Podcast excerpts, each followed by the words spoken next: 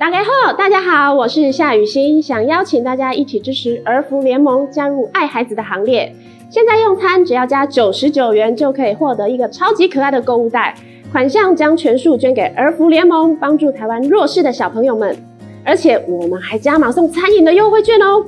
邀请你和我支持公益，这会来最夸，我们让九十九元比你想象中的更好用。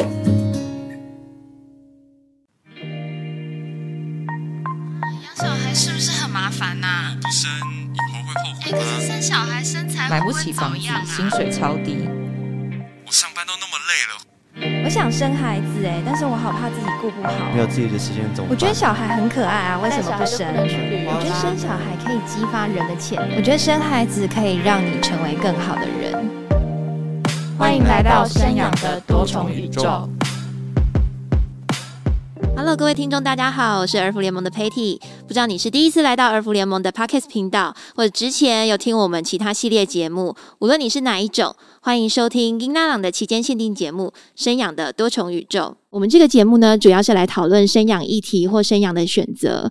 我们前几集呢，找了爸爸妈妈来聊育儿的酸甜苦辣。那我们也找了一些女生来聊说，嗯，想生不敢生的一些担心，甚至于一些不想生的一些女性的价值。那我们这一集呢，请到了妇产科医师巫医师，还有我们儿福联盟的执行长丽芳，要来和我们聊聊准妈妈的烦恼，或是新手妈妈的一些困境。欢迎巫医师，大家好。我是吴医师，欢迎立方。大家好，我是丽芳。两位好，那我自己每次就是录音之前都会问一些有的没的这样子，就是我自己就是非常喜欢看一些，比如说那个各科医师啊，就是在节目上分享啊，他们自己就是诊疗的一些呃所见所闻，一些有趣的事情。那很好奇，就是在少子化影响下，就巫医师的诊间里面，大部分都是什么样状况的孕妇或者是女性？呃，我觉得少子化它会对各个族群都有影响。它首先它会激发那种还没有准备要怀孕女性的焦虑，最夸张是我曾经遇过一个十八岁的人，就说他是不是现在就要去冻卵，就是他会怕说，哎，现在是少子化，是因为大家都生不出来嘛？嗯，因为当然我们今天已经进入这个议题，我们知道少子化背后是因为大家很多个人因素、社会因素不敢生，光是这样子的。只是听少子化三个字，很多人就以为是不是因为生不出来，因为现在压力太大，嗯嗯嗯嗯、所以变成说我们门诊有一群二十几岁、三十出头的，非常担心会生不出来，那就会来做非常多的检查，然后增加非常多的焦虑。这是第一个哈。嗯，啊，再来就是少，就会变成说好像很珍贵，所以我觉得对孕妇的管控，所谓的规训，或者说觉得孕妇应该有孕妇的样子，这个框架或枷锁，我就是觉得这一两年是更明显的。嗯，就是大家会觉得都生这么少了，你就是好好休息啊，不要再加班啦，怎么会去工作嘞？呃，不要运动啊，能躺就不要坐啊，哦，能坐就不要站呐、啊。我觉得这个会更强烈，因为大家觉得既然都少了，就珍贵。那再来就是说，除了少子化之外，有时候高龄也会被放大。这个议题就是，诶，大家生的少又很晚生嘛，这个感觉是一个口号。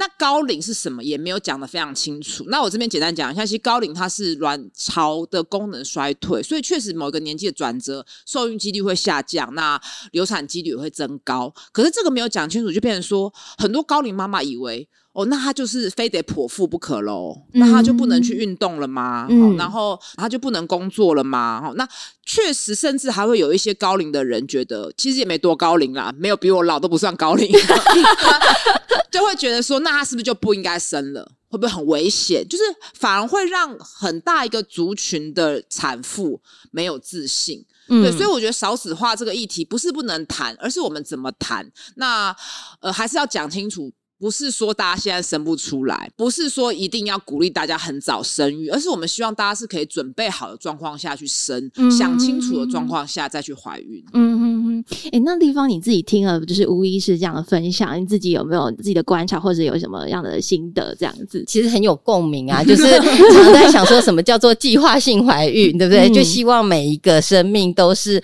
呃爸爸妈妈准备好计划中来临的。嗯，那这样子自然这样的组合会是。是比较理想的这样子，嗯、那当然就是我可能不是妇产科医生，所以我看不到这些就是很激动、很忧虑的，想要冻卵的，但是比如说，呃，在我们儿盟很多追踪我们的 podcast 也好啊，或者是我们粉丝页，其实都是有了小孩以后，新手爸妈开始关心孩子的事情，就会一并来关心儿盟的脸书，这是一类。那当然，我们还有一类的服务叫做收出养服务，就是真的尝试的都失败的，这也非常重要。对对对，他们可能就会另外一个管道来呃领养孩子，完成他们当爸妈梦想。但是相对，当然我们也有服务。一些，比如说她就是非预期怀孕，嗯，呃的妈妈，她需要放弃她的孩子、嗯、这样子，嗯、所以我觉得就是我也有各式各样的那个心路历程，看着大家，所以为什么我说那种计划中的怀孕有多重要，嗯、就是对呃三方都是祝福的这样子，是因为非计划性怀孕其实会对一个女性，不管她最终是选择。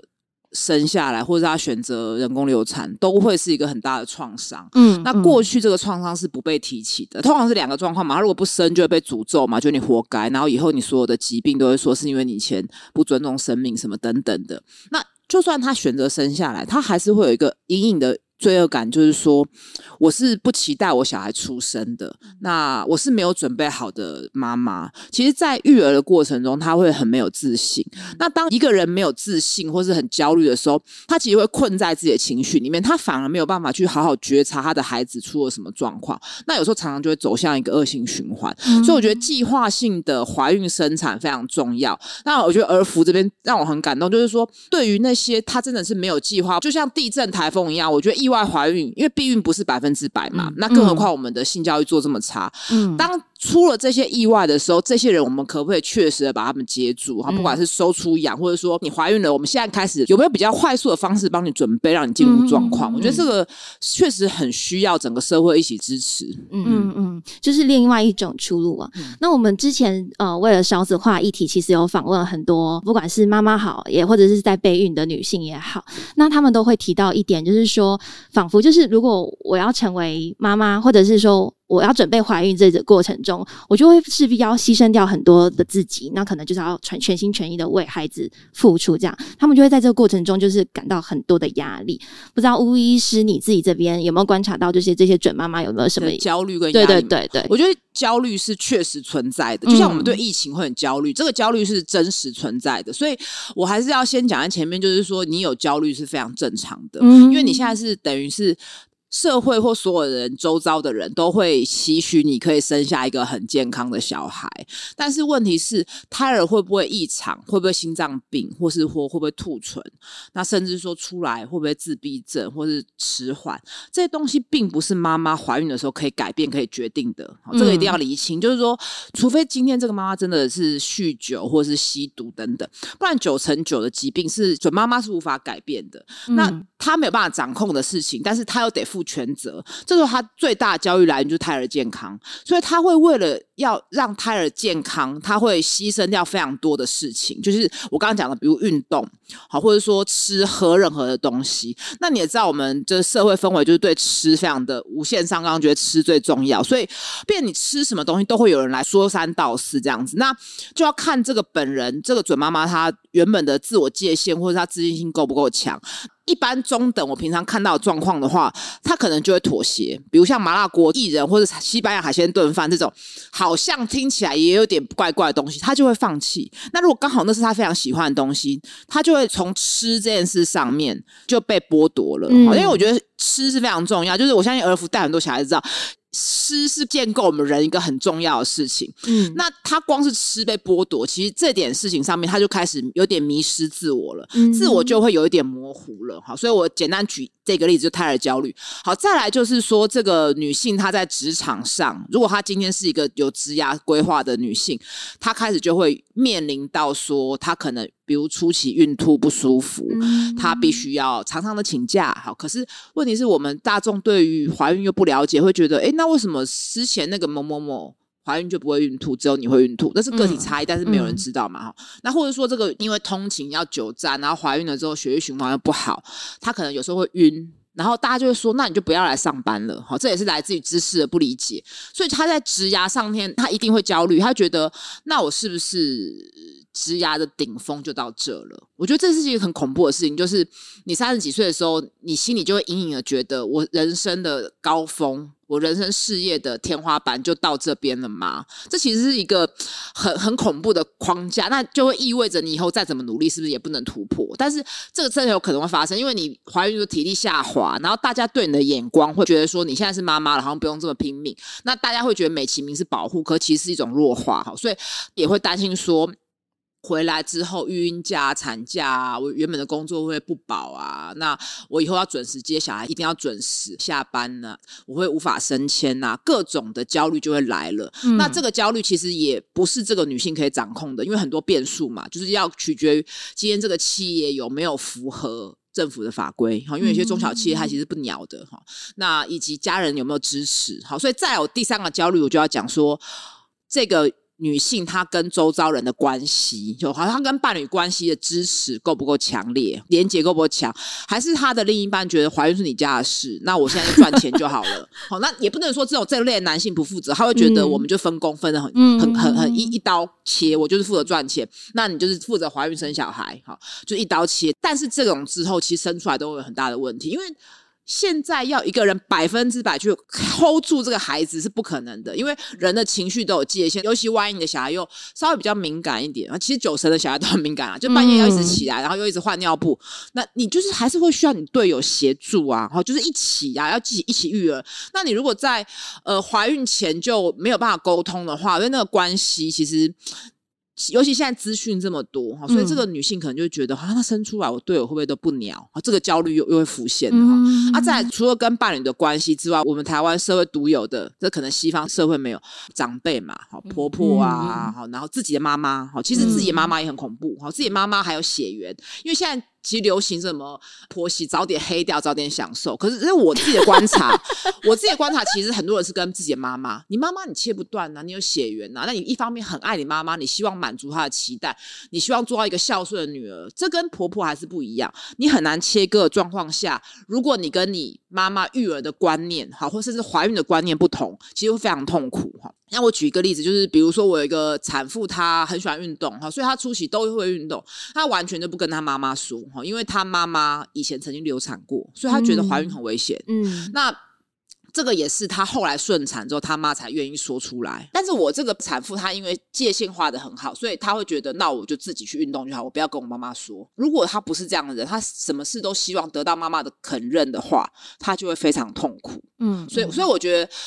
准妈妈在孕期的焦虑三大来源，就是我最后帮大家总结一下，就是来自于胎儿健康，好，以及个人职涯的发展，好，再来就是。这个人他跟周遭人的关系，嗯嗯，哎、欸，我我刚刚听到巫医师的分享，我就想到我自己朋友的经历。那我朋友就是三十出头，他就是很想成为一个妈妈嘛。嗯、那他就是、嗯、可能是因为他身体状况不是很好，所以他就不断流产。可是他每次的流产，哎、嗯，这个我要打断，这跟身体状况不好没有关系。嗯，因为流产大部分九成是胚胎萎缩，嗯，对，所以跟身体好不好没有关系。除非今天他被证实，嗯，有少部分少部分的疾病。是跟流产有关联，比如说自体免疫疾病，好，或者是说今天其实甚至是他先生染色体有点问题，所以一直流产，所以一定要讲清楚，不然很多人对对对，这个很重要。他也是这样觉得，自己的身体不好，他他自己也会这样觉得，然后大家就会觉得说，听过去顺顺的就过去了。对，但是因为我知道后续会引发很多人开始自我质疑，所以这边一定要打断。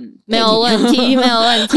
立刻 Q 朋友一定要听这一集，没有错。朋友后来呢？他就是因为他每次重新来过，这个心理状态都很不好嘛，嗯、然后不好到他可能就是会想要请假，或者是说他就是我不知道有没有有点忧郁的状况啦。但我想就问问看，吴医师不知道你自己整天有没有遇到这样的病人？哦、我觉得很多时候他是不知道该怎么跟别人说，嗯、他又流产了。嗯、那如果比较温柔的人，可能会觉得啊，那你就好好调养身体，小孩一定会再回来。这也是个压力哦，因为小孩不一定会再回来，嗯、而且他前面就好好养身体，其实。在这个阶段的人，他很脆弱，他会觉得说，所以是我没有把自己照顾好才会流产吗？所以就会变成说，这些人他很害怕别人的眼光，就觉得诶，别人是不是要检讨我，要指责我？那假设职场上有一些白目不懂事的人，可能就会说他又是太累啊。我听过最夸张就是你是穿短裙所以才会流产，这都是知识，这都是知识不足哈。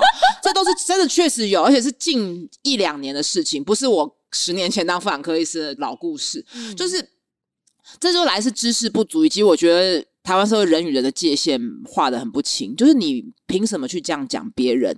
而且讲这种人有一半以上都是男性。你今天连子宫都没有，你到底为什么可以这样说话？就是、嗯、这个是我们在教育过程中，在养成过程中是没有学习的。而且我觉得这件事情好像也会越来越严重，是因为现在网络完全没有界限，你什么话都可以说出去，然后说大家好像已经习惯就是这样。如果这个女性又哭或怎么样，大家就会笑她玻璃心。嗯，对，所以就会变成她有时候，当然，我相信她请假常常可能是因为她对自己的身体是没自信，她觉得太累，是不是就影响她下一次受孕？再来就是她很害怕要去解释这件事情。嗯，这个我故事我听了就很有感，因为我有很多，甚至我自己的很好的朋友，她已经生完两个，他已经没有要生了，他小孩都已经那国小了吧，他才跟我说，其实他太太。流产的次数是比我想象中的多的，嗯，多个一两次吧。就是你看，连跟我这么熟，我们从十八岁就认识的朋友，那我也是妇产科医师，他还不愿意跟我说，因为他觉得还要再跟我解释一次。他即使知道我完全理解流产是胚胎不正常啊，跟妈妈没有关系啊，那跟爸爸也没有关系，他还是很不想要跟我讲，因为他觉得。我这个朋友是不是又要安慰他啊？那会不会看他不起啊？就各种情绪来，嗯、那最后大家很容易就选择不说。那不说的结果就是变得很孤单。嗯，对他们其实好像都会有点担心别人安慰他们，他们会觉得那样的感觉很有压力。但是他们自己也不太知道要怎么去帮助自己。对，对，然后一般人其实也很害怕安慰啦，然后就很容易就很容易就说错话嘛。因为在我们过去的教育里面，没有教我们要怎么去同理别人的苦，那要怎么去安慰，那也。没有去倾听，好，嗯、那当然更没有教说我们当我们心情不好的时候，我们要怎么取悦自己，这个很少学到嘛。嗯、那别人说以为怀孕就是会很顺风顺水，验到两条线一定会生出一个健康的小孩，一旦发生什么擦枪走火意外的时候，就会吓到，然后。就会变得很焦虑、压力或者自责。嗯嗯嗯嗯，我们听起来就是感觉到准妈妈就是确实有很多压力。那想要请立方，就是就我们儿福联盟的调查来看呢、啊，就是是否就是妈妈在忙着照顾孩子的当下，其实也有点忘记就是照顾自己。那他们的社会支持是够的吗？嗯，我们大概呃连续在十年内吧，每几年 我们就会做一个育儿调查这样子。哦哦，对。然后我最近有时候网络问卷不是很受欢迎啊，那那次才是。是妈妈太太有共鸣了，这样子，嗯、我们好像。就是不到一个礼拜就上万份问卷，我们后来怕跑不完统计，赶快关起来。这样，你想说 妈妈有多少的心情想要分享？这样子，欸、每次只要讲到产后忧郁或是产后的焦虑困扰的时候，那个文章都会爆量，流量会爆量。对，所以从十年前的调查到现在一路以来，就是我觉得妈妈的心情都很类似，感受到整个的，比如说整个的社会氛围，我们就是分软硬体两种来讲。比如说硬体来讲，就是大家会谈，就这个。社会其实常常是为成人而设计的，它并不是亲子友善的，没错没错。所以举凡食衣住行啊，立立方讲的很温柔，我就觉得都是艳童啊。对对对，就是我可能不方便新名词，就是我们把这个这个词就是让巫医师说出来这样子。比如说推，其实应该是这样嘛，我们就还开玩笑说推那个婴儿车在人行道，很像呃障碍赛，就是丛林啊。对对，然后你不用说，就是而且我抱怨一下，不。不用说推婴儿车，到幼稚园、幼儿园走过马路，常常都还是要老师牵，然后很小心。我就觉得，那为什么你们这些骑机车、开四轮车的人不能帮我们小心我们的下一代呢？嗯、就还是要开这么快，要逼车等等的。嗯、对，然后最后责任竟然还是落在小孩要自己保护自己，要自己照顾自己上面。嗯嗯嗯嗯。然后反正大家抱怨的都很类似啊，比如说我们可能鼓励说两性要一起育儿啊，但是所有的尿布台都在女性的厕所里这样子啊，哦、这些。然后或是设计根本不良啦，就是他是一个没有在用这个东西的人去设计的。是是，然后反正就是最近我听到的是停车位停好了以后呢，其实孩子的那个篮子根本拿不出来，这样对对对对对对对，或是他们坐电梯的时候，因为他们推娃娃车比较慢嘛，嗯，啊，就有些年轻人就走很快，就抢坐那个电梯。对，那就更不要讲我们听到那些就是一些餐厅啊，一些什么的，其实也对，就更不用都不要怀疑，公领公的公共建设都这样，你就更不用说进入私领域的餐厅。所以三不五时就有那种带小孩去餐厅，那餐厅欢不欢迎小孩这种很无聊的网络的热议嘛？对啊，对，所以这一块就是比较像是。儿盟还是会持续的倡议说，哦，政府的政策是不是应该要多做哈？然后，但是软体的部分就是刚刚吴医师讲的所谓的社会氛围，社会氛围厌童，就是哦这么吵哈，是不是要赶出去？然后呢，我听到最残忍就会说，不会教就不要就不要生，对对对，我听到也是很火大，想说，那孩子哭其实也是一个很正常的情绪反应，孩子哭其实是正常的情绪表达嘛。你今天就是只会这个语言，就有点像你出国，你一直讲中文，大家都不理你，嗯那你就是只会讲中文。那就小孩就是只会哭嘛，嗯、那。应该理论上是大家一起去安抚这个孩子。如果大家真的觉得少子化这么重要，那讲的难听一点，就是说每个儿童背后都代表了某一种 GDP 的话，是不是大家一起去保护？是，对，就像保护台积电一样的意思。对对对对，很好保。我们以后就改成保护台积电，可能得到的支持会比较多。对对对，就是常常会觉得说，我们好像在讲少子化，但是我们到底整个社会支持了父母养育孩子这件事吗？这样，我觉得很多呃爸爸妈妈心。情都会是落在这里，所以我们才会觉得说，好像我刚才讲到这一点点，但是还有很多，比如说更多的长辈会来关心你怎么教孩子，孩子为什么穿这么少啊？哈，怎么孩子会冷啊？孩子会连路人都会，路人路人，小孩为什么不打招呼啊？小孩这么可爱就摸一下，对对对，非常多的议题，对，就是这一些这一切，就是说，其实我觉得好多爸爸妈妈都有很多的心情，希望大家社会大众应该是我们常在讲说什么同村协力养孩子。的意思不是很鸡婆的来管，而是真的给这个爸爸妈妈他想要的支持的这件事情。嗯，所以我觉得就是为什么我都简单归成软硬体这件事情。嗯，硬体要做，软体其实要靠大家更有意识的去支持。父母这样子，就是说他们愿意生养孩子，然后如果把它开成台积电或 GDP，对不对？我们应该都要感谢他，造福我们未来的社会这样子。对，嗯嗯，嗯。而且我觉得好像整个社会氛围其实也会很期待，就是说妈妈就是要。无止境的包容，嗯、没错，就是要可能一些委屈都要自己吞，就是要退到很后面去、啊。对对，因为像这一阵子那个社群上，就是有讲到，就是说后悔，后悔当妈妈嘛。对，我有看到巫医师有针对这个，就是有讲了一些你自己的看法，不知道你可以跟我们分享一下吗？之前如果听众朋友有兴趣，其实之前好像以色列的社会学就有写一本书叫《后悔当妈妈》。嗯，那这个词这本书的名字，当然听起来好像有点尖锐，可是其实还是要解释一下，就是说后悔当妈妈不是不表示他不爱小孩，没错，他是对于这个身份的框架很觉得难以忍受。那我举一个例子，如果也有些人可能没有这样的亲身经验的话，就是有些人会后悔走入婚姻，好、嗯，那不表示他不爱他先生，嗯、啊，就是婚姻的框架，比如婆媳之间呐、啊，那过年一定要怎么样啊？那怎样才是孝顺的媳妇啊？或是呃，先生聚餐你一定要跟呐、啊？就是一些社会的框架加诸在面，像我朋友真的有就觉得他想离婚。啊！但是我还是很爱我先生，我们还是可以共同生活。但是我不要这个框架，那就有一点变成说，有些人现在男女就是只想同居，就、是、类似的概念。嗯、但当然，婚姻跟育儿还是有点不同嘛，因为你小孩就扯到另外一个生命，所以后悔当妈妈其实这是一个很常见的情绪，尤其是刚生完的那个时间，因为你变化太多，你跟你原本想象的不一样。我就举哺乳的例子好了，像哺乳我们提供的资源，或是大家看到的样貌或海报，都会觉得哦，妈妈很温馨、很神圣，然后头发。常常抱着小孩，那乳汁就源源不绝，然后小孩就吸吮，然后小孩就很健康，然后你就 得到妈妈满满的爱哈。可是事实上，哺乳是一个很痛苦的过程。第一个，不要忘记你的。新生儿愿不愿意吸？好，如果他不愿意吸，你就得手挤奶。好，那可能一两个小时开始就要挤一次。好，那你可能会遇到乳腺炎，好，可能会遇到塞奶。好，那你可能会遇到周边的人不支持，觉得你那么累就不要喂啦。以前都也都是配方奶，还好好的，或者是呃，你以后这样子呃，胸部会走山呐，会遇到外界的压力。好像再来就是说，真的。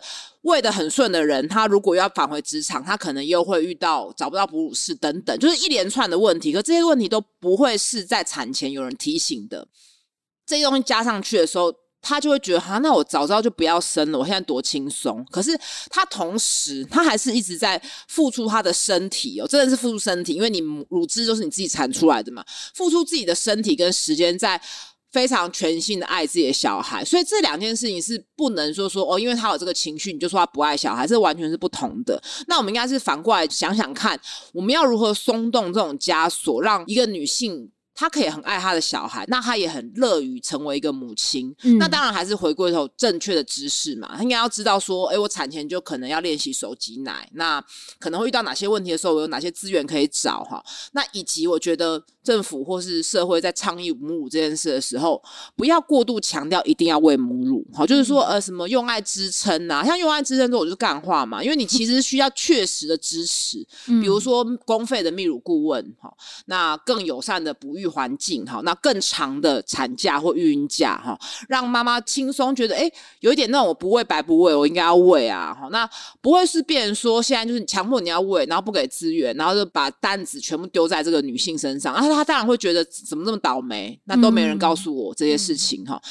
那确实，我像我有朋友，他第一他其实喂的很顺，就是他并没有遇到很严重的乳腺炎等等的，他是一个法官哈，所以。嗯他是对他工作节奏很有掌控。他如果现在喂奶，他就暂停开庭就好，半个小时再回来。哈，就是我的意思是说，他已经是个很有权力的人了。那法院是公家单位，哺乳室其实都很 OK，但是他还是觉得非常累，因为小孩就一直挂着，然后回去就要一直可能喂奶一下下，又要批公文等等，他觉得非常非常的累。然后他很生气的是，从来没有人在。怀孕前告诉他，然后他就说，虽然他在喂奶的过程中他会得到一些依附感，可是如果再一次，他绝对不要喂。所以他第二胎的时候，他真的一滴都没喂。说实在的，就是我觉得这个真的是文化洗脑的很严重。就是我一听到，我就觉得啊，好可惜哦，你第一胎那么顺利，干嘛不第二胎喂啊？这样你不会觉得？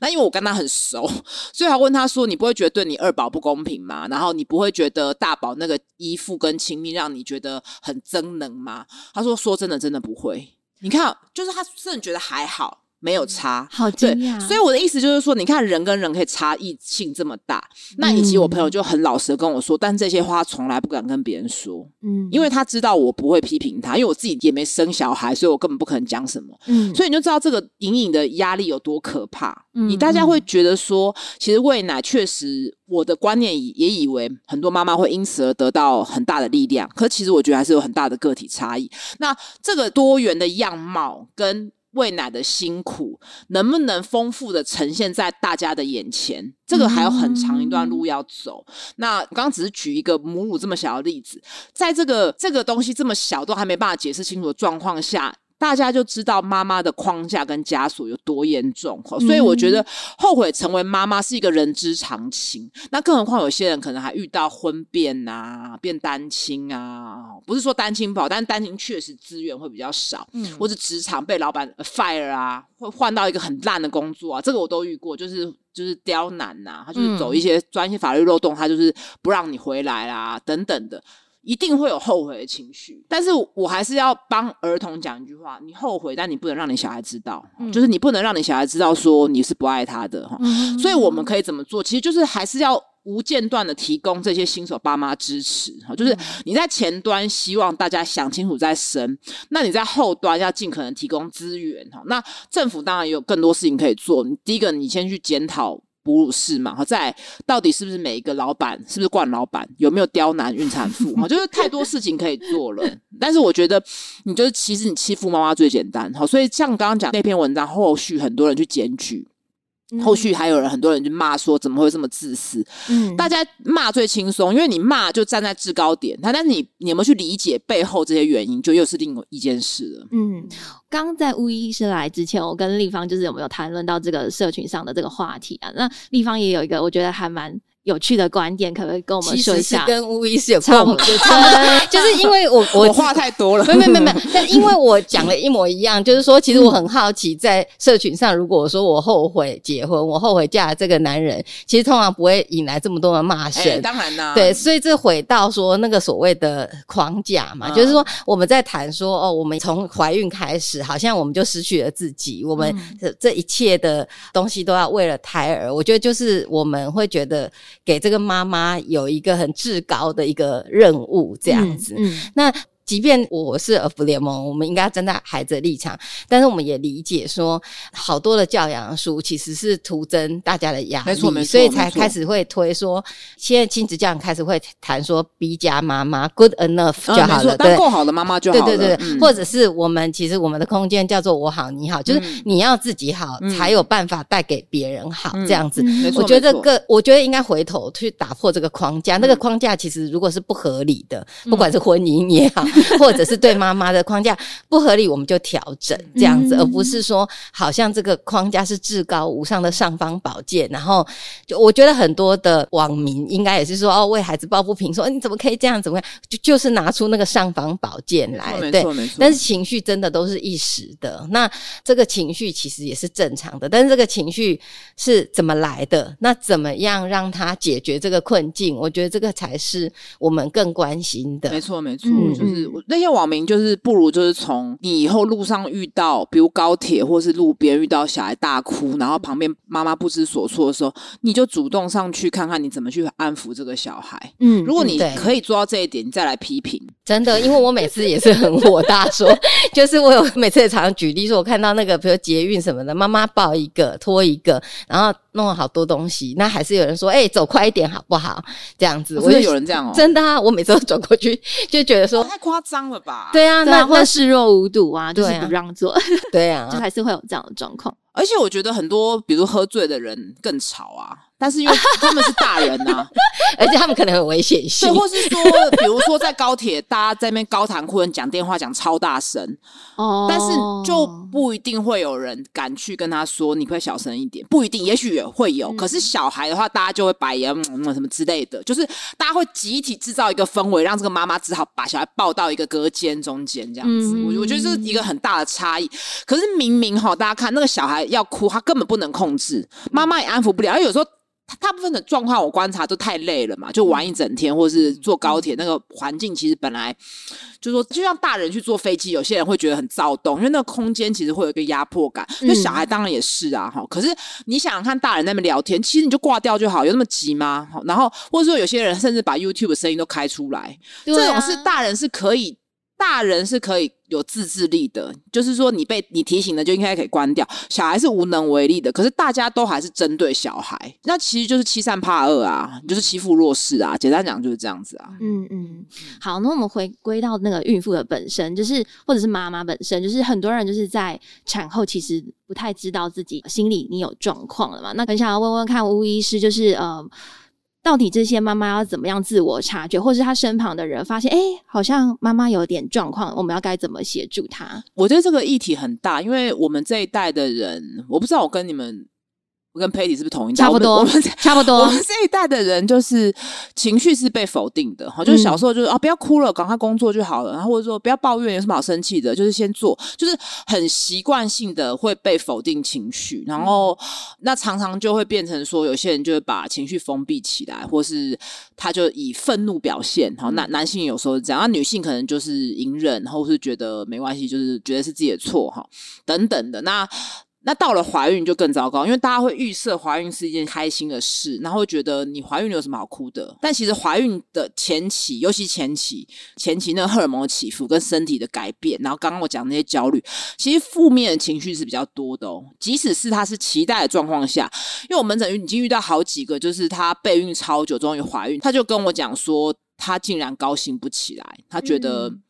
很害怕，然后甚至有点不想生哈。嗯、那我相信这个族群以前也有，不会是现在跑出来，嗯、只是他们可能发现说，哎，我可以跟我说，不会匹配给我什么之类的，所以你就知道那个情绪一路是被否定的。因为当他觉得好像不应该不高兴的时候，他就会用别的方式去躲。所以有些人说怀孕初期他会。开始大吃大喝，好，嗯、那怀孕又更惨，因为说有些人他如果不是怀孕，他可能就掉到烟酒去，就酒瘾烟瘾，他用这些物质性的东西去麻痹自己的情绪。可是怀孕不行啊，不太会有人还会抽烟喝酒嘛，那就变成大吃。可是有时候怀孕又吐，哦、所以真的很辛苦。那一路否定的状况下，到产后当然更难察觉。好，所以我觉得。真的就是从备孕，你准备怀孕的时候，大家不能只在意身体，你要在意你的心理。好，就是你要开始要慢慢的试着把自己的情绪打开，嗯、就你要觉察自己什么样的状况你会生气，那你为什么会生气？有时候你就是不知道为什么你对你先生生气，看人就不顺眼，那你要去想到底是出了什么问题？哈，就是。每个人那种状况不一样嘛，就是要去想清楚到底为什么生气啊？那我的生气是过高的期待，还是我把别人的人生刻意拉进来我这边？就太多例子哈。那以及我生气我要怎么发泄？我要怎么去处理我的情绪？哈，就是像小朋友可能就大吼大叫哭嘛，啊，大人也可以啊，大人可能躲起来或怎么样啊，或者说有些人他会写字啊，或者是写文章啊，跑步啊，运动啊，就是要找一个当我情绪是很负面的时候，我要怎么去抒发？哈，那还有。我觉得朋友的社会支持连接很重要。那哪一些朋友是愿意倾听的？哈，哪一些朋友是愿意接住我的情绪，不会批判我的？这其实，在备孕的时候就很重要。然后，那当然，我觉得在备孕的时候，小小孩还没生出来来得及，你的伴侣有没有办法做到这个功能？他如果不行的话，你就真的要三思，你要不要跟他生小孩？好，因为你们接下来就会被牢牢的绑在一起。如果他在备孕的时候都接不住你的情绪，或者他不愿意处理的话，其实后面会非常辛苦。好，所以。这些东西都是累积的到产后，那为什么一定要提醒前面一定要做好准备？因为产后你小孩就出来了，好，你不会像产后忧郁或低潮最辛苦的是什么？我们知道忧郁症的人的特色，他就是可能就是躺在床上一整天他都不想动，可产后忧郁没有办法，因为小孩会一直哭，小孩一开始出来是二十四小时都可能要。你无条件的陪伴跟支持，所以为什么会听到很多悲剧是这样子？因为他没有办法了，他自己都已经瘫掉了，他自己都已经在一个挣扎的边缘了。那小孩又一直发出需求的时候，他真的很容易崩溃。好，所以为什么我一直在提醒备孕的时候，可能就要注意了。好，那我们来讲一下产后低潮，不一定是都会忧郁啊。大概统计起来，百分之八十的人会低潮，大概只有百分之十的人会走向产后忧郁。嗯、那产后低潮的情绪是很复杂、很多元的哈。就是第一个，他可能会很焦虑，很会觉得自己无法胜任哈。那他会希望有人长期的可以陪伴在旁边哈。所以我一部分一直希望倡议，就是说爸爸的产假或陪产假要延长哈。嗯、怎么会是只有四五天？刚生完去月子中心，爸爸就回去工作哈？一个人在。中心非常的孤单，哈，就是他会觉得被隔离，哈，然后以及他会觉得自我怀疑，到底可不可以做好。这个很正常，因为刚生出来的新生儿是很脆弱的，然后妈妈有伤口哈，所以原始的反应他会把警戒拉得很高哈，因为他在大自然可能这时候狮子老虎就会把小孩叼走，会吃掉哈，所以刚生完为什么负面情绪容易强？因为他是一个在很紧绷的状况，所以他非常讨厌别人抱他的小孩哈，就是会有很多愤怒的情绪哈。那再来就是我刚刚提到前面刚才有讲的后悔当妈妈，就很多人会开始觉得。为什么我要生这个小孩出来？然后我的好姐妹都还继续唱歌跳舞，或是出国玩，现在可以出国了嘛？哈，然后呃，先生还是都肚皮都一样，哈，然后先生怎么样？就就 只有他，照样睡，就只有我变了。那为什么我要这样子？我好后悔的时候，下一个瞬间他会觉得我怎么这么不负责任？我怎么这么坏？我怎么怎么会没有百分之百爱我小孩？哈，那就开始内疚、自责、罪恶感，然后最后就。常常最终就是会抱着孩子在房间哭。嗯、那我这只有讲情绪的部分哦，你要再加上喂奶的社会压力，或者说你身材回复的压力，这就是更外部的东西。我刚刚讲的都是内在的一些情绪的风暴，还有一些外在压力。那外在压力就更多可以谈的嘛，比如经济的压力、工作的压力、公婆的压力，然后伴侣的压力。好，那。各种议题，然后自己身形改变的焦虑，或是哺乳的状况哈，所以这些东西加诸起来，基本上我觉得要不低潮也很困难哈。然后又睡不饱，好，就是光是想你都是睡不饱的状态下，全世界都一样，就只有你变成这样，你会不会低潮、忧郁？这件事情是。我的话，我都是预设每个人产后都是低潮的。那我要看我怎么去接住这些人的情绪。然后当然我不可能顾不到所有人嘛，就是所以我觉得网络不错。听到这边你会觉得哇，那要怎么协助？我觉得网络这点好，就是网络可以简单求助。哈，比如有些人在 IG 就一个限动说什么什么很很很很难过啊，很快崩溃了。我可能如果行有余力，我比较有余裕的时候，我就会问说怎么了？嗯，那。如果大家都对这个议题有点 sense，比较知道该怎么去安抚朋友，其实有时候也不用怎么样，就是诶，那我要去看看你要带个什么吃的给你哈，那不要再像以前一样一直给压力，什么你什么时候生第二胎啊，什么时候回职场，肚子怎么还这么松啊？你现在母乳喂多少啊？就乱七八糟的问题一直来，其实都是多余的哈。那你就是给予支持关心。你就想一下，如果今天你的朋友失恋，那你一直跟他说：“哦，是不是你以前怎么样啊？你男朋友说你不高兴啊？好，那你下次就不要再找那类的人了嘛。”那是不是你朋友会更难过？好，这个其实很容易去直觉想到。那如果你是找你失恋的朋友，你只是大家说：“哦，我们去看个电影。”要不要去吃个下午茶哈？所以我觉得尽量不要去炫耀自己育儿的经验哈。就是你你朋友失恋，你不会跟他炫耀说我跟我男朋友多甜蜜嘛？好，所以我觉得这件事情其实不会那么困难，只要大家冷静下来三秒钟去想一下怎么去接住产后妈妈的情绪，就不会到那么困难。就是其实这件事没有这么难，但是。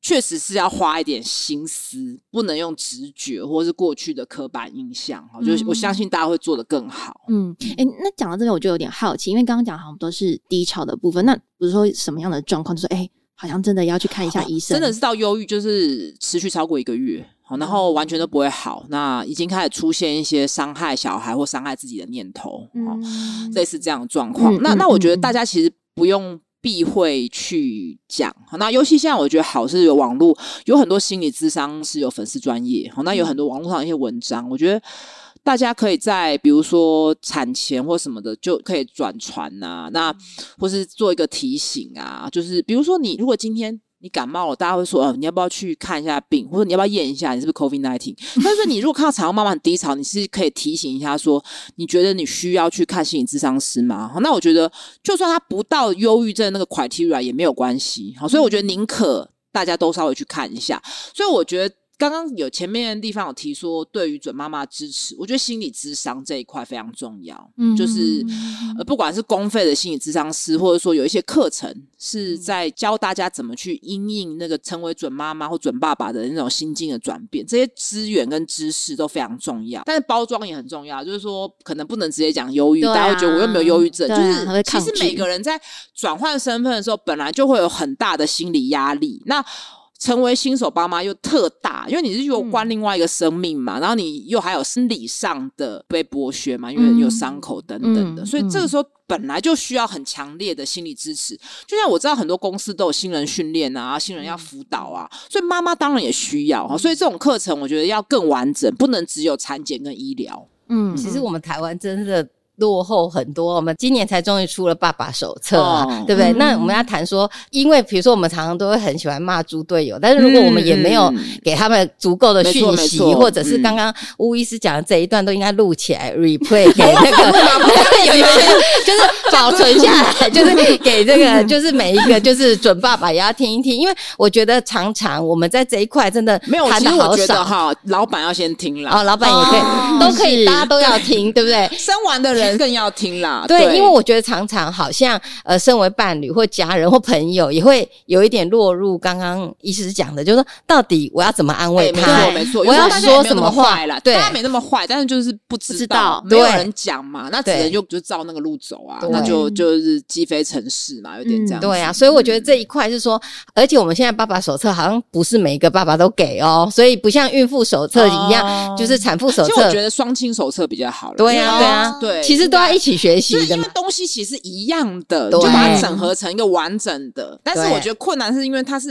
有点拼装式的。我觉得就是政府提供资源有时候没办法，因为他他们太多部门了，就是所以东西出来的时候，有些东西没有人做，有些东西太多人做，然后最后变成哎，你有做，那我不要做了。就是变拼装嘛，嗯嗯、所以我觉得还是确实需要儿福联盟这样的 NGO 去整合这些资源。那看缺什么，我们可能一方面跟政府倡议，那二方面我们心有余，我们就捡起来自己做嘛。嗯，嗯而且像我记得我那时候去瑞典看，我就会很羡慕他们，就是就是每一个新手爸爸妈妈都可以一起进来，所以就是他们有一个同梯的概念，就是、欸、没错没错没错，对，同一个支持，对，互相支持。其实好像也没在讲什么，大家坐在一起，那那一天大家量量。呃，体重量量身高，然后就躺在那边讲一讲话，然后万一有什么问题，旁边有护士，然后楼上有医生，这样子，就是让他们觉得这是一个很很 support 的，然后就一起长大，不要比较了，对对对。台湾我就很担心会落入说谁的小孩最重，哦，对，爬得最快什么的，对对对。所以我觉得那个那个空间跟经营也很重要，绝对不能被商人拿走。哦，对对，所以它是公家的，到时候变奶粉，对，这个就是要公家来做或者 NGO 来做，不然他会变成说。